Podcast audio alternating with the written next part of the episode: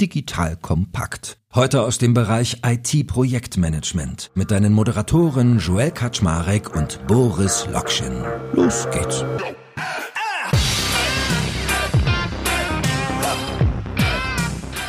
Hallo Leute, mein Name ist Joel Kaczmarek. Ich bin der Geschäftsführer von Digital Kompakt und habe heute wieder den lieben Boris Lokschin von Spryker an meiner Seite. Wenn Boris da ist, dann heißt es immer Innovate or Die. Und Die ist diesmal die Achse, die wir betonen. Also viele haben ja da draußen gerade zu kämpfen, es ist irgendwie Krise und äh, Boris hat einen schönen Titel heute mitgebracht für unsere Folge Gesund schrumpfen versus krank wachsen. Das heißt, wir wollen mal darüber reden, wenn wir jetzt gerade eine Krise haben und uns unseren Personalapparat, unsere Kosten angucken und wo wir alle so hinwollen mit unseren Unternehmen, da dann mal genau unter die Haube zu schauen, was macht eigentlich Sinn und was nicht. So, in der heutigen Folge erwartet sich also, dass wir eine kleine Situationsanalyse machen, dann mal drüber sprechen, welche ja, Lagen hat man eigentlich in unterschiedlichen Unternehmen und welche Strategien passen dann zu der jeweiligen Lage und wie kann ich das Ganze ein bisschen smart machen. That being said, moin Boris, moin, schön, dass du da bist. Guten Morgen, Joel. Ich hoffe, du musstest gesund wachsen oder zumindest gesund bleiben und nicht krank wachsen oder gesund schrumpfen. Wie ist bei euch die Lage? Nee, absolut. Also ich glaube, wir sind jetzt natürlich in einem Segment unterwegs, was sehr stark im Bereich digitale Transformation zusammenhängt. Ja, haben primär mit großen Enterprise-Firmen zu tun, die im B2B-Segment natürlich irgendwie alle versuchen, Gas zu geben. Für viele ist das nach wie vor, ist dort sozusagen digital, Digital Commerce aufzubauen, Capabilities aufzubauen, äh, schon irgendwie ein Haupt Wachstumstreiber, Ertragsabsicherer. Also von daher, glaube ich, geht es uns da ganz gut und die Nachfrage ist da sehr, sehr hoch, ja, auch wenn natürlich die Unternehmen, also unsere Kunden zunehmend auch auf den Markt gucken, ja, und das versuchen für sich zu bewerten, was, was dann so die nächsten Monate bringen werden. Ne? Ja, lass uns doch mal über die Situation insgesamt reden. So kleine Bestandsaufnahme. Also eigentlich hat ja gefühlt jeder schon viel mitgekriegt. Also es ist ja eigentlich ein krasser Melting Pot. Ne? Also äh, Ukraine-Kriegsfolgen noch, dann Corona-Nachbrenneffekt und bald geht's wahrscheinlich wieder los. Dann irgendwie Crash an der Börse, dann irgendwie allgemeine Unsicherheit, Lieferschwierigkeiten. Also das ist so das Big Picture, was ich immer wahrnehme.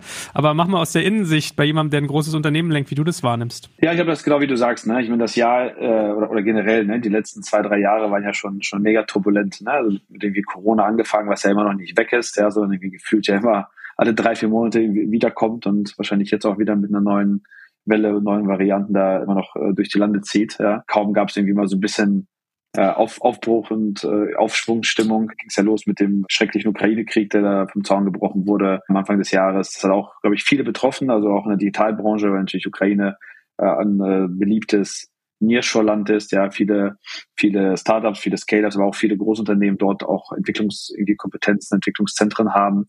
Und das natürlich neben dem menschlichen Leid äh, dort eben auch zu Produktivitätsthemen geführt hat und dann als Konsequent natürlich dann alles andere, ja, also irgendwie Märkte in Aufruhr, Supply Chain, ja, irgendwie China und Taiwan, äh, Zinsen gehen irgendwie hoch, Finanzierungsrunden werden irgendwie äh, ähm, oder, oder, oder Bewertungen schmelzen dahin, Multiples äh, gehen irgendwie weg. Also gab, glaube ich, relativ viel, was in den letzten Monaten irgendwie passiert ist. Und ich glaube, es verfestigt sich ja der Eindruck so ein bisschen, dass wahrscheinlich auch Rezessionen oder eine Rezession auf der Welt jetzt nicht ganz abzuwenden sein wird, ja, weil einfach ein Markt nach dem anderen irgendwie heute Morgen hieß es Immobilienmarkt, der Immobilienmarkt sei auch schon wieder irgendwie in Gefahr. Ich denke, das ist relativ klar, ja, dass nach einer Phase von irgendwie fast 12, 13 Jahren von kostenlosem Geld ähm, es jetzt wohl so aussieht, als ob ja, die Welt eine andere sein wird. Ja? Und das, das macht es natürlich für viele Unternehmen, egal ähm, welche, also ob das jetzt große Corporates sind, ja, die digital vorhaben, planen, äh, steuern, äh, budgetieren oder eben auch äh, Startups, Scale-Ups. Das macht es natürlich nicht einfacher, ja, weil äh, erstmal ist sozusagen Unsicherheit da. Ja? Und Unsicherheit ist erstmal immer schlecht. Wenn es Probleme gibt, das ist zumindest sicher, man kann irgendwie Risiken abschätzen, Zeit abschätzen, ist das besser managebar. Ja, man kann sich darauf einstellen, man kann entsprechend seine Handlungen irgendwie darauf ausrichten. Unsicherheit ist immer schlecht, ja, weil in unsicheren Zeiten tun die Leute erstmal eins, nämlich gar nichts. Ja, so parken, pausieren, schieben, cutten versuchen sich irgendwie in eine Situation zu bringen, in der sie einfach diese Unsicherheit aussitzen können, ja, bis zum Zeitpunkt, an dem dann eben klarer ist, was Sache ist. Und was merkst du so für ganz konkrete Tagesgeschäfteffekte bei euch, bei euren Kunden? Was beobachtest du da so? Also bei uns gibt es jetzt äh, Gott sei Dank. Jetzt kommt ein kleiner Werbespot.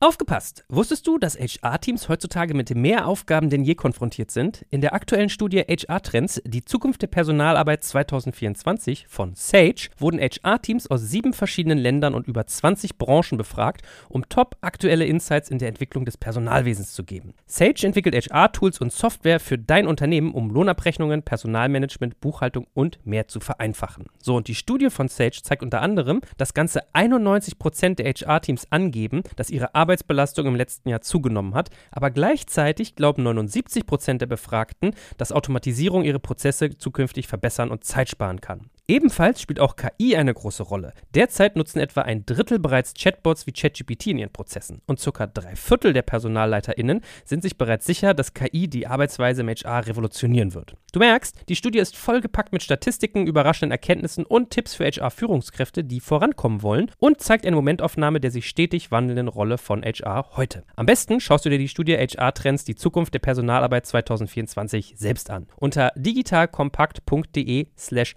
Sage, S-A-G-E, kannst du sie dir komplett kostenlos herunterladen. Und wie immer findest du alle Infos auch auf unserer Sponsorenseite unter digitalkompakt.de slash Sponsoren. Werbung Ende. Jetzt noch keine negativen Effekte. Was wir natürlich merken, ist, dass insbesondere unsere großen Kunden ähm, und, und wir sind ja so, so von der von dem Kundenprofil ja dann wirklich eher im, im Corporate B2B-Bereich unterwegs, Pharma, Manufacturing, Automotive, ja, Logistik, MedTech und so weiter. Was man da eben merkt, ist, ist natürlich, dass die Unternehmen auch zunehmend Druck bekommen, was Finanzierung angeht, was sozusagen deren Kredite angeht, was Lieferketten angeht, ja, das äh, mal ganz vereinfacht, deren Preise gehen hoch, das heißt, die fangen jetzt natürlich auch an, ja, äh, das in ihre Produkte, ihre Services mit einzubetten. Ja, sie fangen an, auch sich darauf einzustellen, dass sie eben nicht mit Materialien versorgt werden können, dass ihre Kunden später zahlen, dass sie eben, wie gesagt, Vorhaben, die, die früher leicht finanzierbar waren über den Markt, nicht mehr so leicht finanzierbar sind.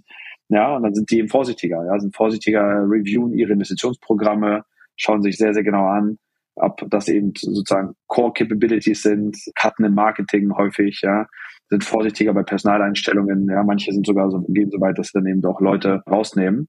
Also das beobachten wir schon. Wie gesagt, Gott sei Dank hat es jetzt auf die Exekution der digitalen Transformations-Commerce-Vorhaben, mit denen wir jetzt betraut sind, jetzt noch keine, keinen negativen Impact. Aber äh, weil es einfach eine der Core Capabilities ist, neben Security, ja, digitale Transformation wird von vielen CIOs momentan als dann das Thema mitgesehen, was man nicht irgendwie stoppen oder einfrieren kann oder sollte. Aber man merkt eben schon, dass da die Unternehmen äh, einfach zunehmend vorsichtiger agieren, tougher verhandeln, Dinge länger dauern, ja, Approval äh, Thresholds hochgehen, ja, nicht, nicht jeder mehr irgendwie alles freizeichnen kann, ja, da mehr Augen drauf gucken. Also das ist schon, glaube ich, relativ, relativ deutlich im Markt. Merkst du eigentlich, ob es, sage ich mal, so Verwerfungslinien gibt, dass es auf der einen Seite Leute gibt, die voll wie hart angeschlagen sind und auf der anderen welche, die sogar profitieren derzeit oder ist so Gesamtstimmung eher nach unten? Ja, wie gesagt, ich, ich wäre vorsichtig mit Gesamtstimmung nach unten. Also wie gesagt, ich glaube, äh, primär ist die Gesamtstimmung einfach große, große Unsicherheit. Es gibt eben so, Effekte, die einfach alle betreffen, sowas wie Zinsen. Ja, äh, das ist relativ klar, dass das den Geldfluss im Markt einfach anders regelt. Ja, dass, dass man eben teurer, schlechter an Geld kommt, ja, dass die Zeiten von diesem kostenlosen Geld und, und auch so von diesem Überfluss, ja, in dem man ja dann auch operativ dazu geneigt war, in vielen Firmen Probleme mit Geld zu lösen. Ne? Also irgendwie noch mehr Headcount, noch eine Gehaltserhöhung, noch ein Bonus, noch mehr parallele Wetten, noch mehr Risiko. Ne? Das ist schon bei vielen jetzt anders. Ja? Gibt es jetzt irgendwie so richtige Gewinner äh, davon? Ich glaube, diejenigen, die grundsätzlich, ich sage jetzt mal, Markt realistisch gewirtschaftet haben. Das muss jetzt nicht heißen, so ne, äh, auf Profitabilität nur gefahren äh, sind, aber die schon jetzt nicht Geschäftsmodelle gebaut haben, deren ROI jetzt unendlich weit in der Zukunft liegt oder komplett Experimental Bets äh, irgendwie äh, sind oder waren. Ich glaube, die tun sich da jetzt ganz gut, auch äh, sich daran zu erinnern, was sie in meinem BWL-Studium irgendwie mal gelernt haben. Ne? So wie man, wie man Geld zählt und was Ertrag bedeutet und was irgendwie EBITDA bedeutet.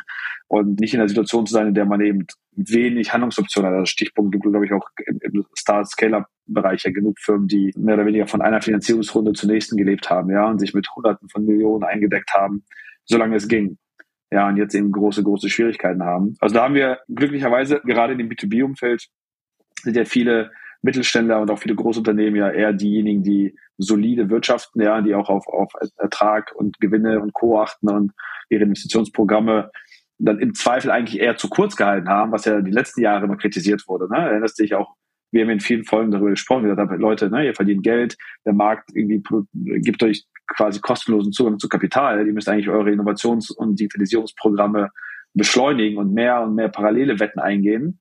Ja, so, und das natürlich in einer Krise wie jetzt, tut den Firmen das natürlich dann eher gut, zu sagen, okay, wir, wir haben das irgendwie eher im Griff gehabt und haben uns nicht in eine Situation reinmanövriert, in der wir irgendwie keine anderen Optionen haben. Ne? Dann lass uns doch mal so eine Situationsbetrachtung machen oder eine Anleitung zur Situationsanalyse vielleicht eher. Du hast es so schon überschrieben mit äh, Luxus oder Notwendigkeit. Also ich kann ja jetzt, wenn ich in einer Krisensituation mich befinde, einerseits vielleicht mit dem Rücken zur Wand stehen, also dass ich wirklich handeln muss, oder es kann ja auch so sein, dass das vielleicht gar nicht so dringlich nötig ist und dann muss ich mir auch einen Plan zurechtlegen. Was hast du denn für ein Framework, was du dann immer so versuchst rauszuziehen? Ich würde mich mal so ein bisschen auf das digitale Thema mal konzentrieren. Es gibt natürlich viele Programme, Programme in, in, in Unternehmen. Ich glaube, das, das würde hier den Rahmen sprengen. Aber wenn wir so ein bisschen uns mal die Digitalisierung angucken ne, und vielleicht das mal clustern in, was machen Corporates, was machen große Unternehmen und was machen so Startups, Scale-Ups.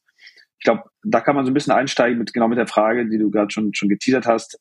Ist eigentlich mein digitales Vorhaben, ist mein digitales Produkt, mein Service, meine Unit, die ich da baue, ist das eigentlich ein Luxus oder ist es Notwendigkeit? Was meine ich damit? Wenn ich zum Beispiel massiv bedroht bin durch Disruption, oder wenn mein Geschäftsmodell, mein traditionelles Geschäftsmodell prinzipiell erodiert, ja, oder prinzipiell angegriffen wird von irgendwie anderen Wettbewerbern, wenn ich dabei bin, Marktanteil zu verlieren, wenn ich dabei bin, wenn meine Marge massiv unter Druck ist, ja, wenn ich dabei bin, Wettbewerbsvorteile, die ich gehabt habe, vielleicht in einer analogen Welt nicht mehr zu haben, dann fällt natürlich alles, was ich da digital tue, absolut in den Bereich Notwendigkeit. Ja, das ist dann kein Luxus, das ist dann irgendwie nicht vielleicht irgendwie eine Marketingkampagne, die ich mal stoppen kann für ein paar Monate, sondern das ist ja überlebenswichtig. Ja, ähm, wenn ich nicht, wenn ich davon ausgehe, dass ich auch nach der Krise, nach der Rezession oder nach dem Marktdown-Turn, der, der vielleicht kommen mag, noch irgendwie da sein möchte, ja, dann ist das irgendwie maximal essentiell und Core Capability. Ja, dann kann ich nicht dann kann ich da keine Kompromisse fahren, ja, genauso wie ich dann vielleicht bei Security oder anderen Themen keine Kompromisse geben kann wenn mein Digitalvorhaben, mein Digitalprodukt, meine Initiative eher Luxus ist oder eher eine Option gewesen ist, ja, wenn ich ein starkes Core-Produkt habe als Digital Company und ich hatte jetzt vielleicht gerade eine neue Initiative oder vielleicht ein neue, neues Feature angefangen oder eine neue App irgendwie gestartet. Und das ist, und das ist jetzt nach vorne raus zwar richtig und wichtig, es ist aber keine Core Capability im Sinne von, wenn das jetzt nicht in den nächsten drei, sechs, neun Monaten da ist, verliere ich meine Existenzberechtigung. Ja, dann habe ich natürlich andere Optionen. Ne? Und ich glaube, das ist ein ganz entscheidender Punkt, ja, weil wenn ich keine Optionen habe und die einzige Option, die mir eben bleibt, ist, ist es am Ende sozusagen auf der Kostenseite zu cutten, dann ist natürlich schlecht. Ja, dann, dann ist das genau das, was dann manche Unternehmen jetzt mit absoluter Vollbremse quasi machen müssen. Wenn ich aber feststelle, hey, das Team, was ich mir aufgebaut habe, das Produkt, was ich da angefangen habe, die Initiative, die ich losgetreten habe, der POC oder der MVP, den ich da gebaut habe, ist eine Core Capability, dann muss ich smart sein, ja, dann kann ich ihm nicht das ist so ein bisschen das, wo viele Unternehmen jetzt quasi übersteuern und einfach irgendwie mit der, mit der Schere irgendwie durchgehen.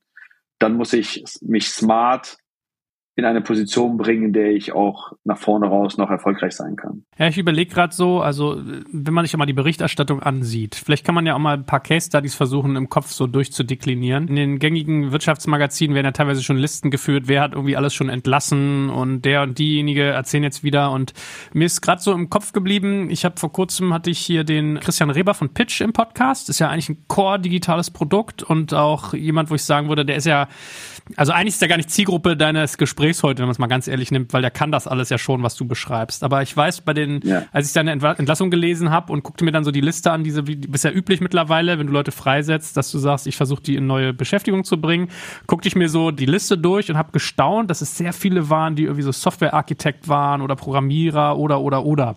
Das heißt, ich hatte eigentlich mal den Eindruck, wenn jemand gerade Probleme hat, dann gehst du als erstes immer hin und streichst irgendwie im HR oder im Legal oder im irgendwas, was jetzt nicht so Tech-Core ist, was sozusagen nicht ROI-nah ist.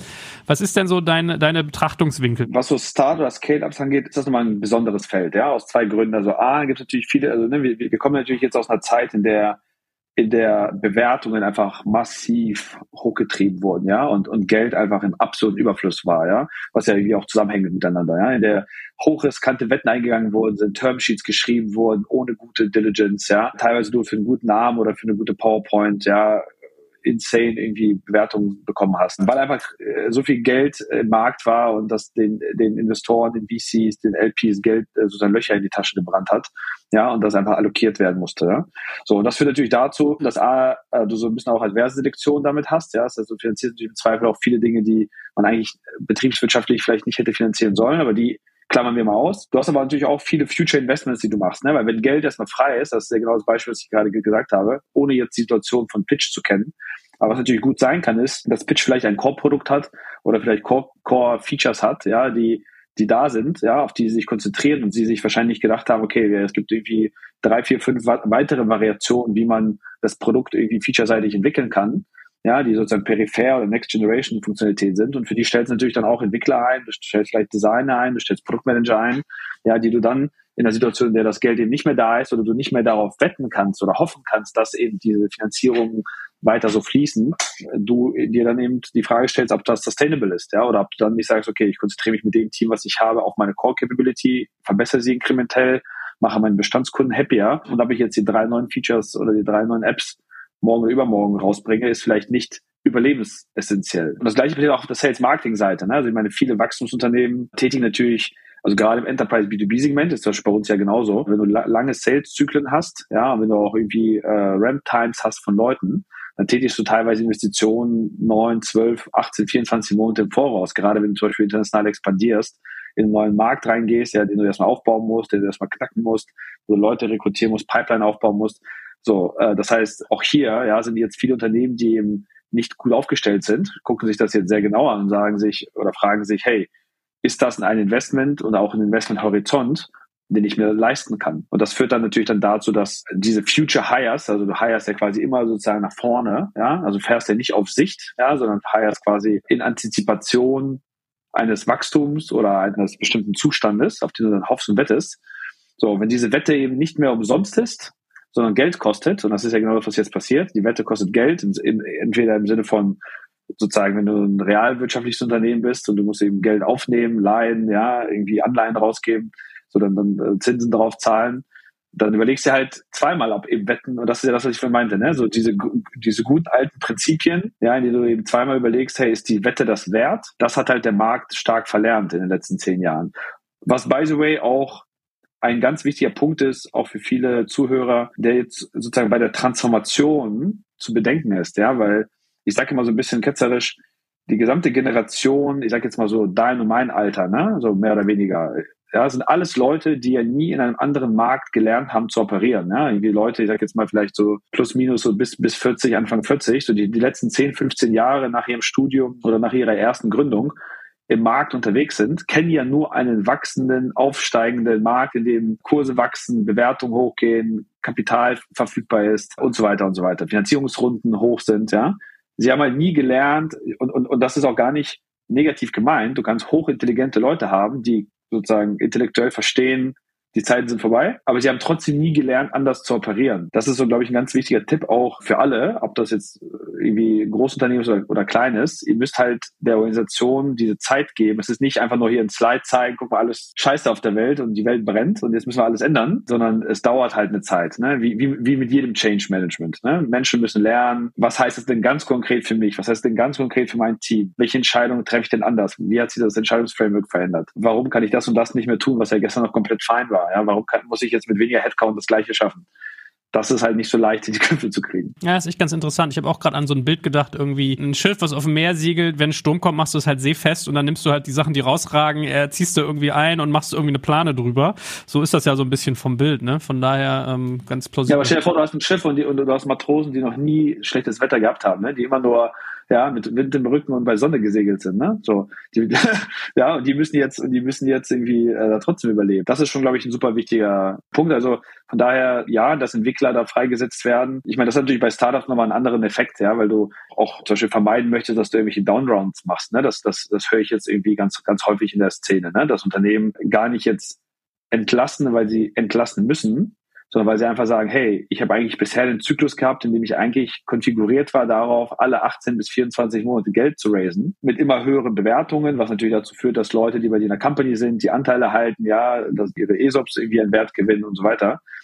Wenn das nicht mehr geht oder wenn ich nicht sicher bin, dass ich das machen kann in den nächsten sagen wir mal, 12 bis 18 Monate oder es machen kann in einer guten Finanzierungsrunde mit einer wachsenden Bewertung und ich vermeiden möchte, dass meine Bestandsleute irgendwie alle sauer sind, weil ihre Shares also nur die Hälfte wert sind. Was mache ich dann? Ja, dann mache ich doch lieber Folgendes. Ja, dann äh, sehe ich zu, dass ich nicht Geld raisen muss oder dass ich, dass ich entscheiden kann, wann ich das tue und zu welchen Terms ich das tue. So, das heißt also, so diese Startup Scale-up Landschaft hat nochmal ein paar andere Regeln, ja, die die ähm, vielleicht sich unterscheiden so von de, von der Art und Weise, wie Corporates agieren, die dann wiederum sehr sehr schnell eben dabei sind, irgendwie alles sofort zu schneiden und für die gilt eben das, was ich vorhin gesagt habe. Guck mal ganz genau drauf, erinnere dich mal, ja, kurz Headless Chicken Modus ausschalten und mal kurz überlegen, hey, warum habe ich denn überhaupt diese digitale Initiative gestartet? Habe ich sie aus Luxus gestartet oder aus Notwendigkeit?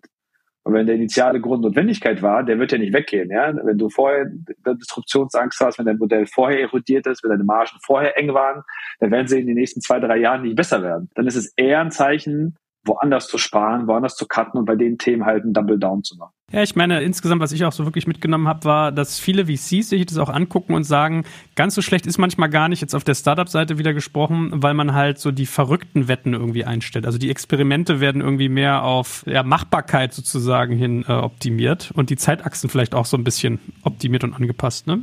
Aber lass uns auch nochmal zurückgehen auf das, was du gerade gesagt hast, dass es eigentlich, ich mir die Frage stellen muss, das, was ich da so digital am Rumhampeln bin, ist es für mich wirklich sozusagen essentiell als Überlebensfaktor, weil mein Geschäftsmodell irgendwie eine Halbwertszeit hat, die sich dem Ende nähert, oder ist es ein Luxus? Was ist denn so die, die Strategie, nach der du dann irgendwie handeln würdest, je nachdem, ob es Fall A oder Fall B ist? Naja, wenn es Luxus ist, ist es relativ.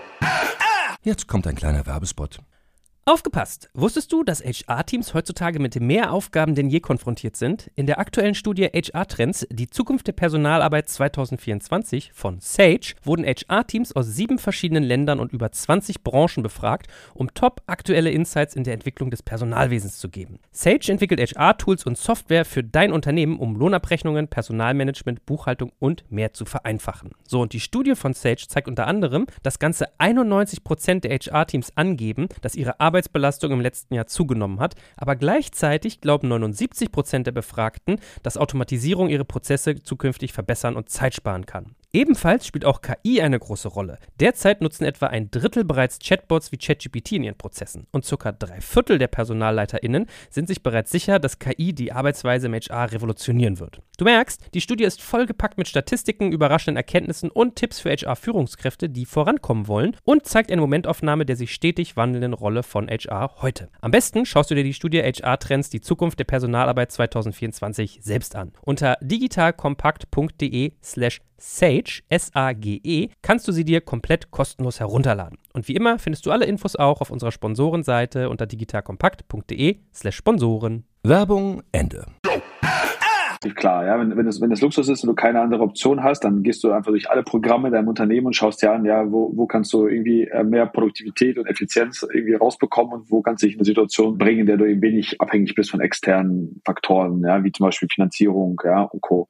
Wenn du natürlich nochmal gerade im produzierenden, industriellen Segment unterwegs bist, äh, gibt es ja momentan auch sehr viele Risiken, die überhaupt nicht zwangsläufig sozusagen finanzwirtschaftlich getrieben sind, ne, sondern sowas wie Supply Chain. Ne? Und einfach merkst, ich kriege meine Ware nicht aus China oder ich kriege meine, meine, meine Rohstoffe nicht. Ja, oder ich krieg sie, aber die sind so exorbitant teuer, dass ich sie nicht verarbeitet bekomme und sozusagen für den Preis, den ich irgendwie am Markt vereinbart habe. Viele B2B-Unternehmen, was ja auch Stärke normalerweise ist, äh, leben ja von langfristigen Preisbeziehungen. Ja, das heißt, das ist ja kein Optionsgeschäft oder kein sozusagen volatiles Business, sondern du hast auf Jahre hinweg mit Kunden häufig Preise abgestimmt. So, das heißt also, wenn sich da unten drunter deine Kosten massiv ändern, dann hast du erstmal große Schwierigkeiten. Du kannst dann nicht einfach wieder zurück zum Markt gehen und sagen, so, liebe Kunden, das kostet euch jetzt das Dreifache, weil er sagt der Kunde, ja, aber in guten Zeiten hast du mir auch nicht irgendwie den Preis gesenkt. Ne? So, das heißt, da hast du erstmal ganz, ganz andere Themen. Also von daher die Seite mal kurz außen vor. Aber ich glaube, die, die, die, Grunderkenntnis ist, wenn es eine Notwendigkeit ist, dann musst du, dann musst du gesund cutten, ja, gesund schrumpfen, ja, und weil dann kannst du halt nicht mehr krank wachsen, ne? So, und dann ist halt die Frage, welche Strategien es da, dazu gibt. Was ich da empfehlen kann, ist ganz, ganz stark und, und bei den meisten werden ja gerade Personalkosten der größte Block sein. Und das ist ja auch nochmal so ein Effekt der letzten Jahre, dass das Digital Talent ja einfach exorbitant teuer wurde. Und zwar über alle Berufs Berufe hinweg. Ja? Entwickler sowieso, Sales, Marketing, BI, also eigentlich so ziemlich jede Digitalkompetenz. Da können wir alle ein Lied von singen. Da hat sich ja die Preis- und Gehaltsspirale hat sich ja dann mega irgendwie in den Himmel gedreht. Ja? So, was vielleicht auch ganz gut ist, dass da jetzt so ein bisschen Heat aus dem Markt raus, rausgeht. Ja? Aber da muss man, glaube ich, sehr, sehr stark darauf gucken, ist das Team oder sind die Leute, die ich habe, Capability oder Capacity? Ja, und was man da merkt ist, das habe ich irgendwie sehr, sehr schön äh, gemerkt. Ich war im Napa Valley bei einem unserer Investoren auf so einem Portfolio Day.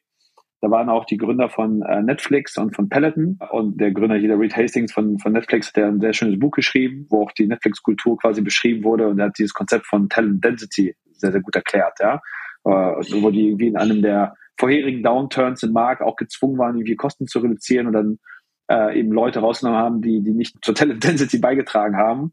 Und siehe da, trotz weniger Leute war die Produktivität höher. Das ist natürlich genau jetzt der Zeitpunkt, sich auf Produktivität und Effizienz zu besinnen. Also gar nicht jetzt auf stumpfes Cutten, also jetzt nicht einfach so diese blödsinnigen Corporate-Maßnahmen, hier zehn Prozent Leute raus, ja, so mit der Schere, zack, rasieren, sondern smart sich das anschauen, ja. Wer im Team ist eher ein Capability-Träger? Wer, wer macht uns schlauer, besser, schneller? Und wer ist eigentlich ein Capacity-Hire? Und auch wenn das ein bisschen hart klingt, in den meisten Unternehmen haben sich in den letzten Jahren weil Geld umsonst war, weil man geneigt war, jedes Problem mit Headcount und mit Boni und Co. zu lösen, haben viele Unternehmen sehr, sehr viel Capacity aufgebaut. Was so viel heißt wie, ja, kommt noch ein Developer mehr, noch ein Sales Rep mehr, ja, noch irgendwie einer mehr im Marketing, der noch eine Kampagne irgendwie schmeißt, ja, anstatt eben sich sehr genau zu überlegen, ist sie oder derjenige, also addet diese Person eben wirklich neue Fähigkeiten, neue Dinge, die wir vorher nicht gekonnt haben. Und das ist jetzt ein guter Zeitpunkt, ja, sich genau die Capacity Hires anzugucken und zu überlegen, was macht man mit denen? Wie viel tragen sie wirklich nach vorne raus zur Wettbewerbsfähigkeit, zur Produktivität, zur Wertschöpfung, zur Effizienz bei? Und, und ich glaube, da muss man, das ist, glaube ich, ein erster Punkt. Check for Talent Density, check for, was ist eigentlich ein AAA Player für uns? Was ist Capability versus Capacity?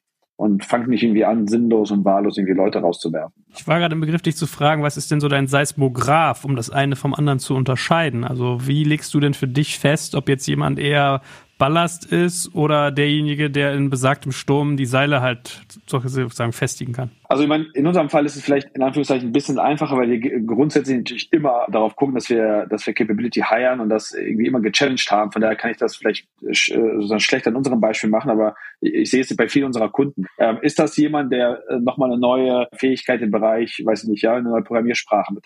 Ist das irgendwie jemand, der tiefes Architekturverständnis hat, der irgendwie komplexe Sachverhalte lösen kann? Oder ist das einfach jemand, der yet another irgendwie Developer ist? Ist das jemand, der irgendwie neue Marketingtechniken beherrscht? Ja, und wenn diese Person weg ist, ist diese Capability weg. Es gibt einfach keinen anderen, der so gut LinkedIn versteht oder so gut Google AdWords versteht oder der so smart ROI optimiert diese Kampagnen steuern kann. Oder ist es einfach der 15. Kampagnenmanager, den wir haben, der sozusagen das 0 auf 15 der Tools beherrscht, ja? Ist das jemand, der irgendwie schlau Dinge in Verbindung miteinander bringen kann, ja, der Content schreiben kann, ja, der irgendwie sinnvoll ist oder der einfach nur irgendwie aus dem Skript das irgendwie in Text irgendwie umwandelt, ja. Also ich glaube, es kommt sehr scharf auf den Beruf an, das wird natürlich dann für Ingenieursberufe und andere dann genauso gelten. Da können wir, glaube ich, eine eigene Folge nochmal zu machen, was so äh, Capability versus Capacity heißt und, und wie man das irgendwie schon im Einstellungs- und im Probation-Prozess abfängt. Ja, vielleicht eine Idee für die nächste Folge. Aber da, da ich glaube, das ist einfach super wichtig, dass man da jetzt in jetzigen Zeiten extrem drauf guckt, ja, als so als erster Punkt. Als zweiter Punkt ROI, ja, als Return on Invest. Ich glaube, was super wichtig ist, ist sich sehr genau zu überlegen, welche Initiativen habe ich als Unternehmen laufen, im Sales, im Marketing, in der Produktentwicklung, in der sozusagen Go-to-Market-Organisation und welche davon haben welchen ROI-Zeitpunkt oder welche ROI-Erwartung. Und sich zu fragen, was kann ich mir eigentlich leisten? Ja?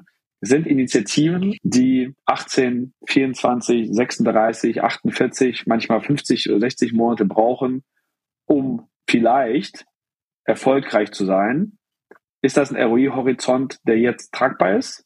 Oder muss ich eigentlich Initiativen vielleicht aufgrund des Zeitpunkts des ROIs auch mal bewerten, kritisch und sagen, okay, ja, in der jetzigen Lage muss ich mehr auf Sichtfahren steuern und deswegen kann ich mir nur erlauben, Feature, Produkte, Marketing, Sales-Initiativen zu haben, die eigentlich den Payoff haben von nicht später als in zwölf Monaten oder nicht später als in 18 Monaten. Ja, und das ist natürlich gerade für Großunternehmen wichtig. Ja, das, das sehen wir auch in den Gesprächen, die wir mit unseren Kunden haben, die unsere Partner mit den Kunden haben, die teilweise nach wie vor, ne, all das, was wir ja schon in ganz vielen Folgen behandelt haben, über Agilität, über Scope, Steuerung, über MVP-Approaches und Co., die das immer noch nicht verinnerlicht haben, die immer noch auf viel zu großen, viel zu teuren, viel zu langen Initiativen sitzen hocken. Projekten, die einfach unendlich lange brauchen, um überhaupt irgendeine Validierung am Markt zu erfahren. Das ist natürlich jetzt mal wieder ein Zeitpunkt, in dem das halt hart gechallenged wird. So, wo man sich ganz stark fragen muss, ne, so ähnlich wie bei Corona damals auch, kann man das Ding nicht wirklich jetzt in den nächsten drei Monaten live bringen? Muss das wirklich neun dauern? Schiebe ich dieses Feature jetzt wirklich an, wenn ich eigentlich zwei Jahre Entwicklungszeit dafür veranschlage und dann muss ich ja noch zwei Monate, drei Monate am Markt validieren?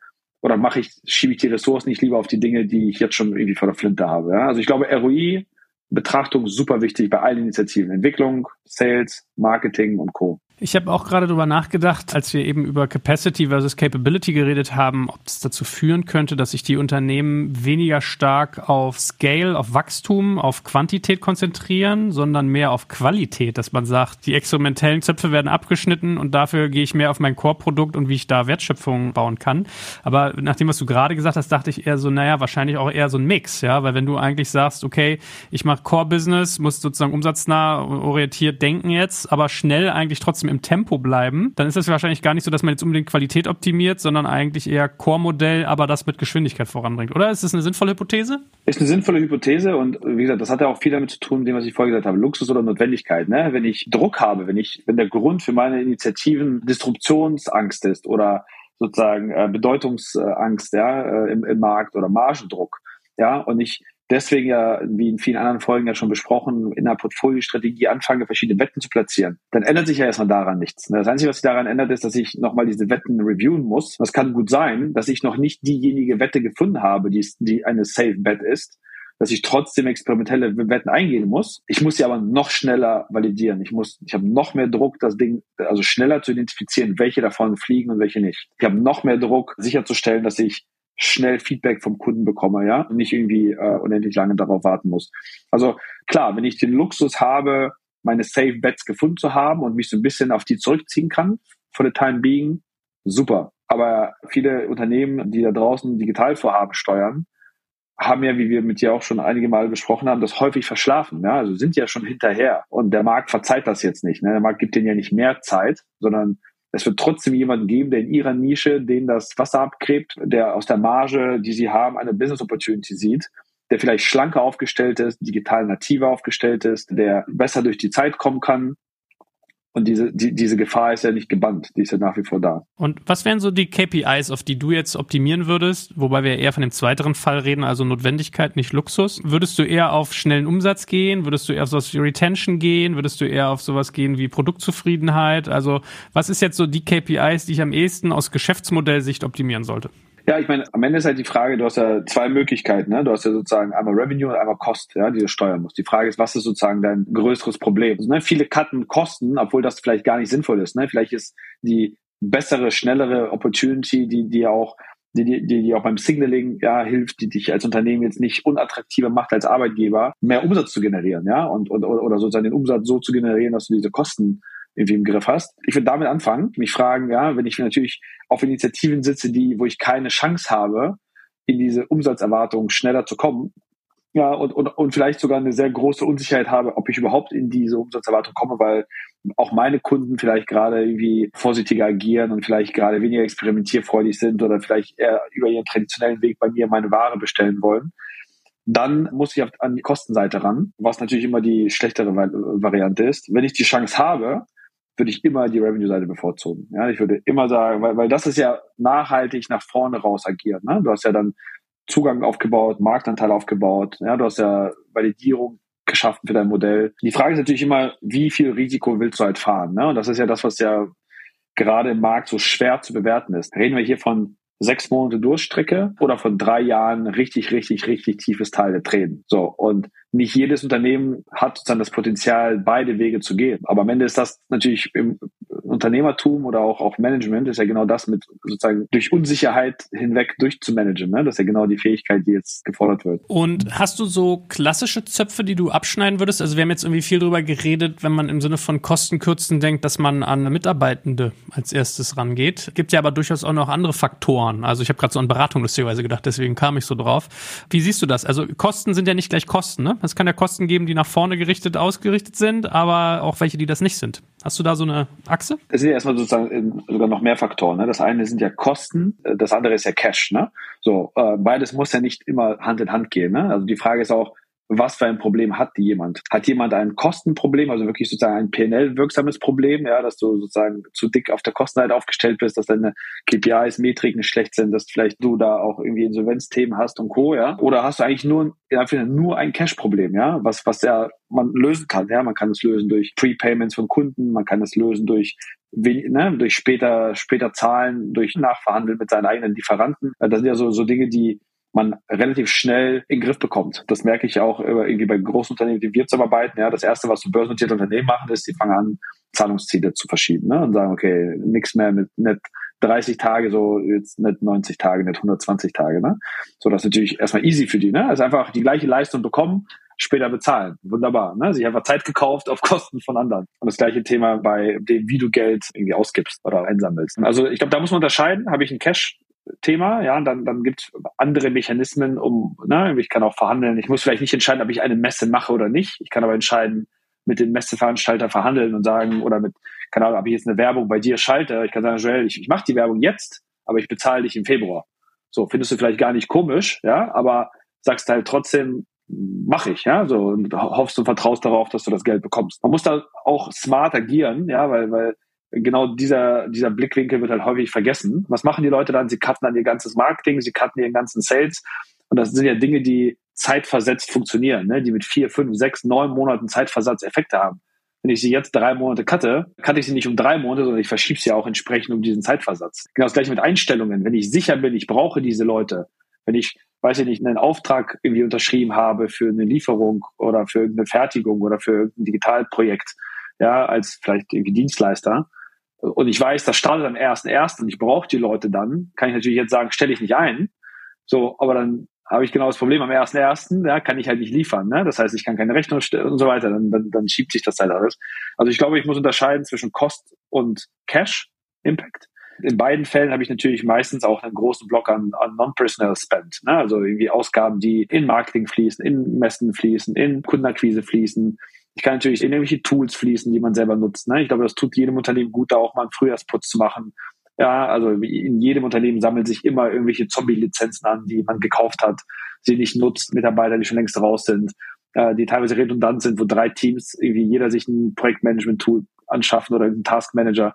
So, das ist natürlich jetzt gute Gelegenheiten, da mal durchzugehen, zu straffen, anzuschauen, was gibt man denn sonst irgendwie aus, was jetzt nicht kritisch ist oder wo man eben mit seinen Partnern auch ins Gespräch gehen kann, ja, und sagen kann, okay, Leute, zu, ich möchte gerne dein Tool weiter nutzen, aber ich muss später bezahlen oder ich brauche hier nochmal einen Discount oder ich brauche hier nochmal andere Terms, vielleicht auch temporär, weil am Ende des Tages hängt ja immer alles miteinander zusammen. Die Wirtschaft ist ja so, so eng verflochten. Die Risiken jetzt nur auf einen Akteur auszulagern, wird halt nicht funktionieren. Wenn alle unflexibel sind, dann werden auch alle ein Problem haben. Das heißt, es ist schon so ein bisschen Flexibilität gefragt.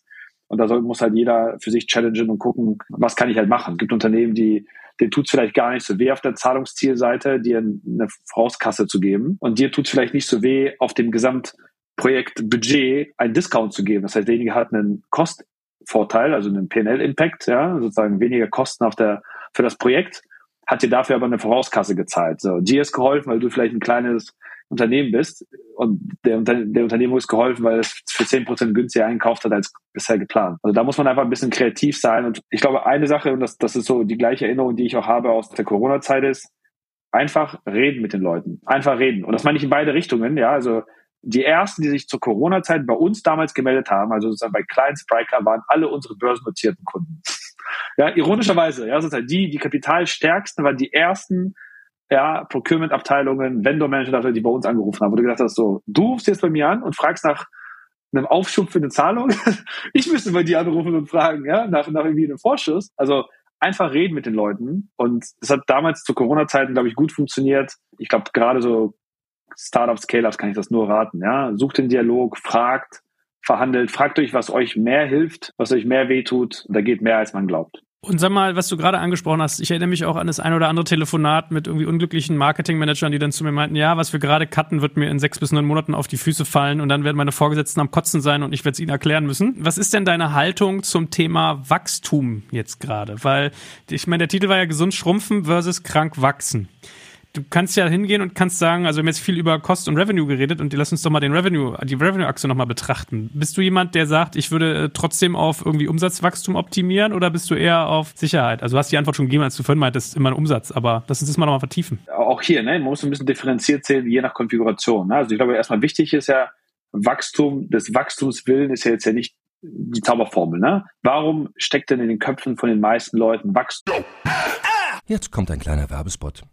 Aufgepasst! Wusstest du, dass HR-Teams heutzutage mit mehr Aufgaben denn je konfrontiert sind? In der aktuellen Studie HR Trends, die Zukunft der Personalarbeit 2024 von Sage, wurden HR-Teams aus sieben verschiedenen Ländern und über 20 Branchen befragt, um top aktuelle Insights in der Entwicklung des Personalwesens zu geben. Sage entwickelt HR-Tools und Software für dein Unternehmen, um Lohnabrechnungen, Personalmanagement, Buchhaltung und mehr zu vereinfachen. So, und die Studie von Sage zeigt unter anderem, dass ganze 91% der HR-Teams angeben, dass ihre Arbeit Arbeitsbelastung im letzten Jahr zugenommen hat, aber gleichzeitig glauben 79 Prozent der Befragten, dass Automatisierung ihre Prozesse zukünftig verbessern und Zeit sparen kann. Ebenfalls spielt auch KI eine große Rolle. Derzeit nutzen etwa ein Drittel bereits Chatbots wie ChatGPT in ihren Prozessen und circa drei Viertel der PersonalleiterInnen sind sich bereits sicher, dass KI die Arbeitsweise im HR revolutionieren wird. Du merkst, die Studie ist vollgepackt mit Statistiken, überraschenden Erkenntnissen und Tipps für HR-Führungskräfte, die vorankommen wollen und zeigt eine Momentaufnahme der sich stetig wandelnden Rolle von HR heute. Am besten schaust du dir die Studie HR-Trends, die Zukunft der Personalarbeit 2024 selbst an. Unter digitalkompakt.de slash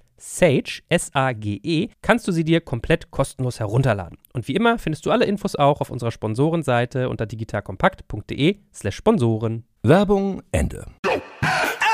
Ja, auch das ist ja quasi jetzt ein Relikt der letzten 10, 15 Jahre, weil eben die meisten Bewertungen, die meisten Multiples ja alles Wachstumsmultiples waren, ja, sozusagen Future Discounted Cashflows, ja, gerade im Softwarebereich hast du sozusagen Recurring Revenues und dann wird ja sozusagen auf diesen, das hat ja mal angefangen mit, was hast du irgendwie heute für ein ARA, ja, dann, dann ging später, was hast du in den nächsten zwölf Monaten für ein ARA, was hast du in den nächsten 24 Monaten für ein ARA, was hast du in fünf Jahren für, so, ne, und das wurde ja immer verrückter, ne? also die Leute haben ja quasi verrückte Bewertungen für Wachstum, für Umsatzwachstum gezahlt, teilweise eben so sehr, dass alles andere egal war. Ne? Auch wir kennen ja auch in der deutschen Startup-Szene, glaube ich, alle diese Beispiele, wo Unternehmen sich auch Wachstum gekauft haben, ne? also egal wie, über M&A, über Rabatte, Gutscheine und sonst irgendwas, wo du gesagt hast, hey, ja, für ein Euro Wachstum hast du jetzt hier zwei irgendwie Euro äh, Marketing-Spend, so, ist nicht sustainable, ja, ja, ja, kümmern wir uns später drum und ja, drehen wir und Eigenmarken und was weiß ich alles und Effizienzprogramme, so, und das ist halt nicht mehr. Ne? Also der Markt gibt dir den Credit für reines Wachstum halt nicht mehr. Weder im Start- und Scale-Up-Bereich noch im normalen sozusagen Corporate-Bereich. Ne? Also das heißt, der Markt ist momentan so und vorausschaulich die nächsten paar Jahre so, dass der Markt eben gesundes Wachstum möchte. Und gesundes Wachstum heißt, dass Leute auch auf andere Unit Economics gucken, ja, auf Gross Margin schauen, auf ihre Kundenakquisitionskosten schauen, auf Payback und Lifetime Values schauen, auf Bookings schauen, also wie viel Geld bekommen sie wirklich, auf irgendwie Risiken schauen, Churn schauen und so weiter und so weiter. Und ich glaube, die Balance zu finden. Das ist, glaube ich, jetzt sozusagen die entscheidende Kunst. Ich glaube, ne, äh, jeder Investor wird trotzdem, wenn du natürlich, ein, wenn du ein gesund wachsendes Unternehmen bist, wirst du immer Premium Asset sein. Wenn du aber nur ein Wachstumsunternehmen bist, wirst du halt kein Premium Asset sein. Und das geht im Corporate-Bereich genauso. Ne? Also einfach so zu wachsen und dann zu sagen, ich habe jetzt statt 10% Marktanteil 15, aber habe sozusagen äh, Cash-Reserven verbrannt bis zum geht nicht mehr. Das wird wahrscheinlich momentan dir dein Manager nicht mehr freizeichnen, ne? sondern sagen, okay, Joel, review mal bitte deine Investitionsprojekte. Guck mal, was hat ein ROI von 12 bis 24 Monaten. Lass uns mal statt acht experimentelle Wetten vielleicht drei machen.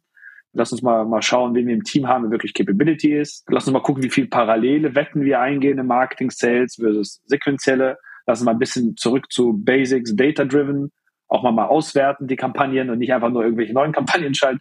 Das wird wahrscheinlich jetzt eher der Punkt sein. Also dieses, gesund wachsen und nicht mehr krank wachsen, äh, so das, was ich eigentlich damit gemeint habe, in der Hoffnung auf die Zeche zahlt jemand anders, später, das ist, glaube ich, nicht mehr. Lass uns nochmal über Risikobereitschaft sprechen, weil ich habe, als du von mit deinen Maßnahmen anfingst und dann gesagt hast, ja, man könnte ja mal irgendwie mit seinen Lieferanten verhandeln, dies und das und jenes machen, habe ich als gedacht, so, oh, es kommt bestimmt auch gleich Kredite oder so als Thema. Die sind jetzt natürlich gerade sehr, sehr teuer, muss man fairerweise sagen, und wahrscheinlich werden sie vielfach nicht vergeben, aber ich denke gerade darüber nach, was für eine Risikohaltung man jetzt eigentlich empfehlen sollte, weil man kann ja durchaus auch sagen, gibt ja Verfechter, die sagen, in der Krise antizyklisch handeln, hast du das höchste Gewinnpotenzial. Hast du da irgendwie so eine Karte für dich, wenn ich da bin, dann könnte sich ein Risikoprofil, äh, was hoch ist, empfehlen und wenn da, dann eher nicht? Also ich glaube grundsätzlich, was ja jetzt sozusagen, und auch das gilt wieder für alle, ne? Großunternehmen, Startups, Scale-Ups, äh, was jetzt ja grundsätzlich passiert und passieren wird, ist, dass sich die Spreu vom Weizen trennt. Und das ist ja erstmal gut. So, das heißt, die Modelle, die einfach hochriskant waren, die betriebswirtschaftlich nicht validen Modelle, die Blender-Modelle, die äh, ne, einfach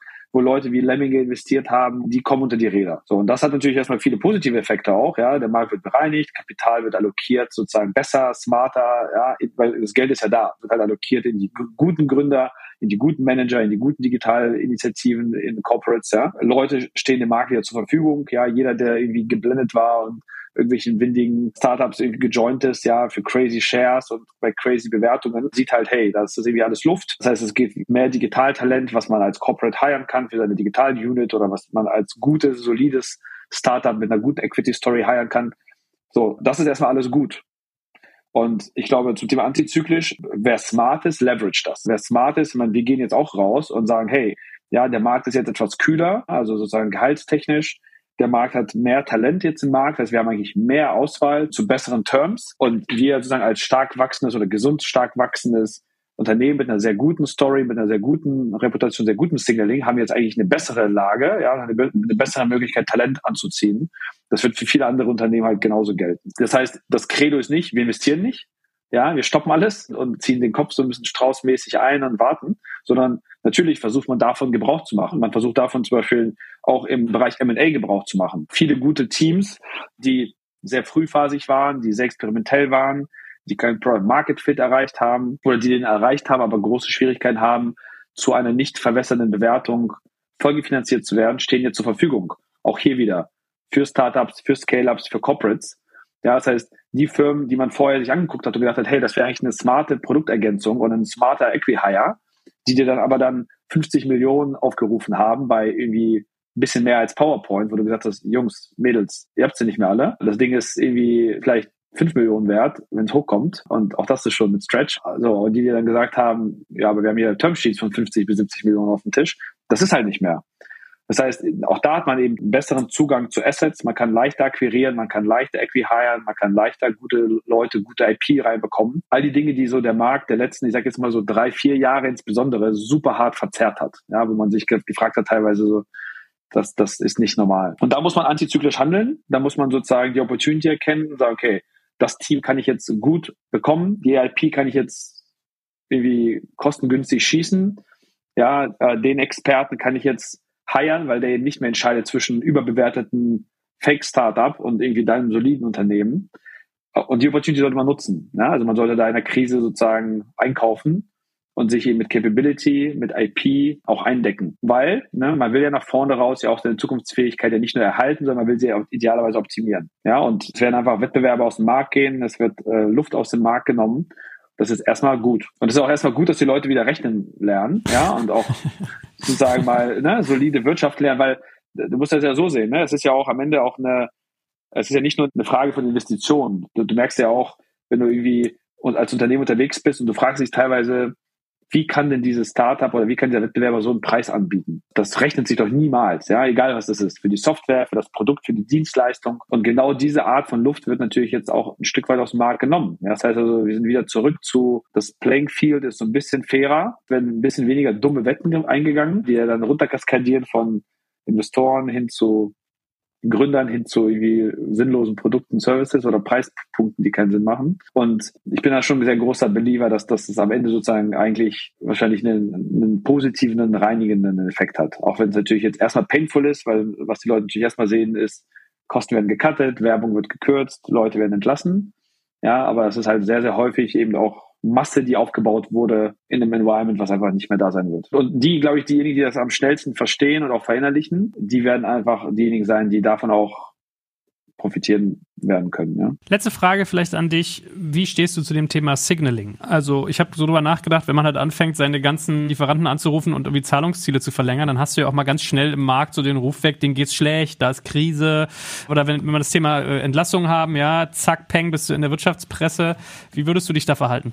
Ja, ich glaube, das ist ein schweres Thema. Ich glaube erstmal grundsätzlich hast du als Unternehmer oder als Manager sein Nummer eins Task und auch Nummer eins Verpflichtung ist erstmal das Unternehmen gesund zu halten. Ja, sozusagen Signaling wäre für mich immer sekundär. Ja, ich würde mir jetzt weniger um, um irgendeinen Ruf Gedanken machen, nie das Richtige nicht tun, aus Signaling-Gründen. Das ist einfach sehr, sehr dumm. Aber auch hier, ich muss natürlich überlegen, ich spiele halt in den meisten Fällen ja ein Long Game. Ne? Oder Long ist, es ist ja, es ist ja nicht irgendwie auf zwei, drei Monate. Das heißt, ich muss mir schon wie beim Schach so mal so drei, vier Züge nach vorne überlegen, ja, ob ich jetzt den Eindruck eines Distressed Assets irgendwie erzeugen möchte, um dann wieder irgendwie drei Monate später wie ein Verrückter wieder alle einzustellen und mich dann frage, warum habe ich das eigentlich so hart gemacht? Das hängt halt sehr stark davon ab, in welcher Situation man ist. Ne? Es gibt Firmen, die also ich habe auch im Umfeld irgendwie ein, zwei Unternehmer, die in einer wirklich schlechten Situation sind, ja, die zum Beispiel gerade irgendwie im Sommer geplant hatten zu raisen und auch ihr Cash so geplant und gemanagt haben und die stehen dann wirklich mal sprichwörtlich sozusagen mit dem Gesicht vor der Wand. So, da, da hast du dann nicht mehr so viele Handlungsoptionen, da musst du halt handeln. Und da kannst du dir nicht hier so über Szene Gedanken machen. Ne? Wenn du das Glück hast, dass du in einer Situation bist, in der du deine Zukunft selber steuern kannst, dann würde ich genau das machen, was ich vorhin gesagt habe.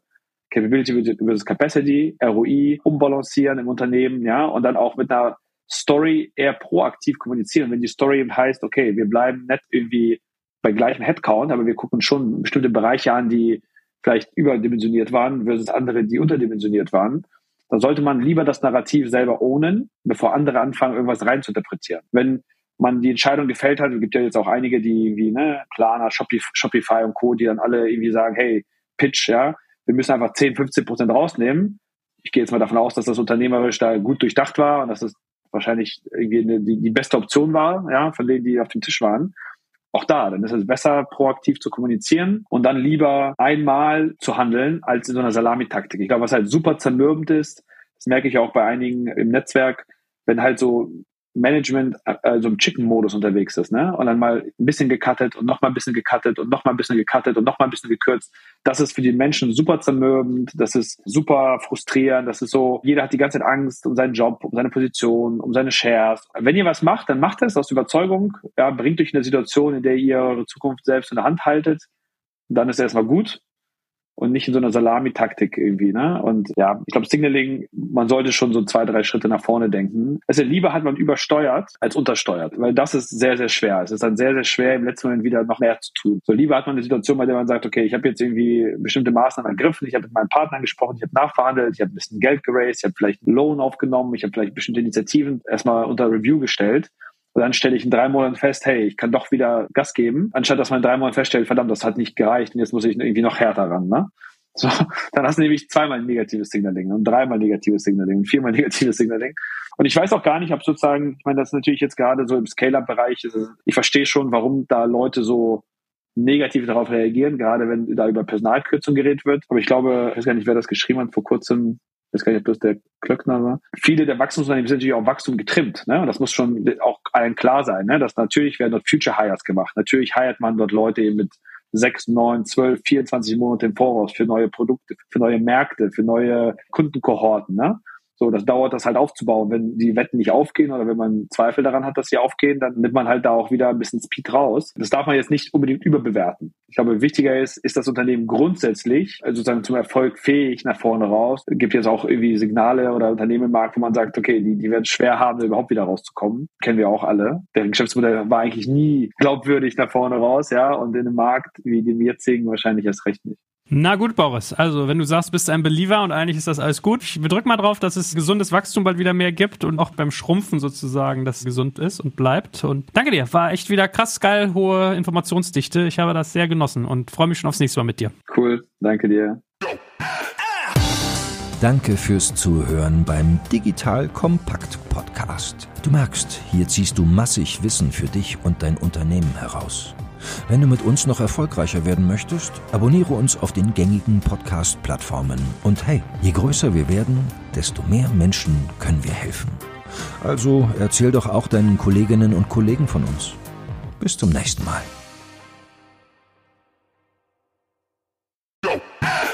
Jetzt kommt ein kleiner Werbespot. Aufgepasst! Wusstest du, dass HR-Teams heutzutage mit mehr Aufgaben denn je konfrontiert sind? In der aktuellen Studie HR Trends, die Zukunft der Personalarbeit 2024 von Sage, wurden HR-Teams aus sieben verschiedenen Ländern und über 20 Branchen befragt, um top aktuelle Insights in der Entwicklung des Personalwesens zu geben. Sage entwickelt HR-Tools und Software für dein Unternehmen, um Lohnabrechnungen, Personalmanagement, Buchhaltung und mehr zu vereinfachen. So, und die Studie von Sage zeigt unter anderem, dass ganze 91% der HR-Teams angeben, dass ihre Arbeit Arbeitsbelastung im letzten Jahr zugenommen hat, aber gleichzeitig glauben 79 Prozent der Befragten, dass Automatisierung ihre Prozesse zukünftig verbessern und Zeit sparen kann. Ebenfalls spielt auch KI eine große Rolle. Derzeit nutzen etwa ein Drittel bereits Chatbots wie ChatGPT in ihren Prozessen und circa drei Viertel der PersonalleiterInnen sind sich bereits sicher, dass KI die Arbeitsweise im HR revolutionieren wird. Du merkst, die Studie ist vollgepackt mit Statistiken, überraschenden Erkenntnissen und Tipps für HR-Führungskräfte, die vorankommen wollen und zeigt eine Momentaufnahme der sich stetig wandelnden Rolle von HR heute. Am besten schaust du dir die Studie HR-Trends, die Zukunft der Personalarbeit 2024 selbst an. Unter digitalkompakt.de slash Sage, S-A-G-E, kannst du sie dir komplett kostenlos herunterladen. Und wie immer findest du alle Infos auch auf unserer Sponsorenseite unter digitalkompakt.de slash Sponsoren. Werbung Ende.